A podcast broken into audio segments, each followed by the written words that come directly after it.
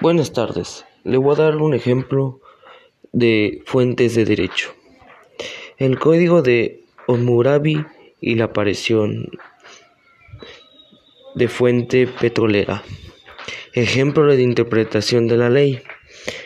Cuando actúan jurados populares o interpretación doctrinal de las normas o de la ley. Ejemplo de por su origen. Código de Hammurabi tablas de la ley, la ley de las siete tablas y la conclusión. Ejemplo de su método.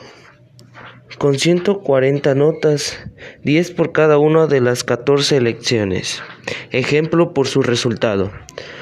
El homicidio, entre la acción, ejemplo, disparar, el resolver y el resultado, muerte de la víctima, hay una distancia temporal y espacial.